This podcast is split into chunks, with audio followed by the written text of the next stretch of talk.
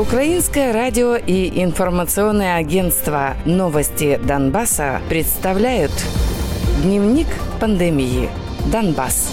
За прошедшие сутки в Украине выявлено 4348 новых заболевших коронавирусом. За все время исследований COVID-19 зарегистрировали у 234 584 человек. Умерли 4520 человек, выздоровели 103 401. На подконтрольной властям территории Донецкой области обнаружили еще 148 случаев коронавируса. От осложнений коронавируса умерли 3 человека, в целом число заболевших COVID-19 составляет 4561. Из них 1685 человек выздоровели, а 63 умерли.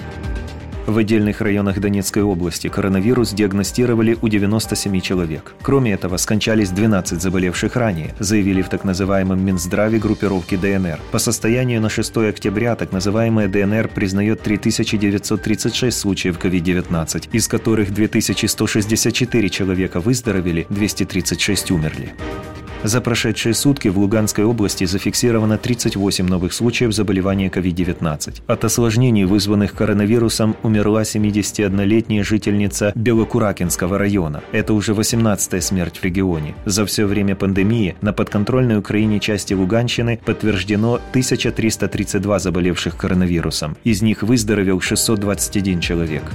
Группировка ЛНР не обнародовала статистику за минувшие сутки. Власти Украины не публикуют данные заболеваемости коронавирусом на неподконтрольных им территориях. Донецкая облгосадминистрация отвергла обвинение в скрытии данных относительно заболевших и умерших от коронавируса. Начальник отдела стратегического развития Департамента здравоохранения облгосадминистрации Александр Пиденко пояснил, что часть данных вносится в статистическую базу Минздрава с опозданием из-за особенностей работы платформы.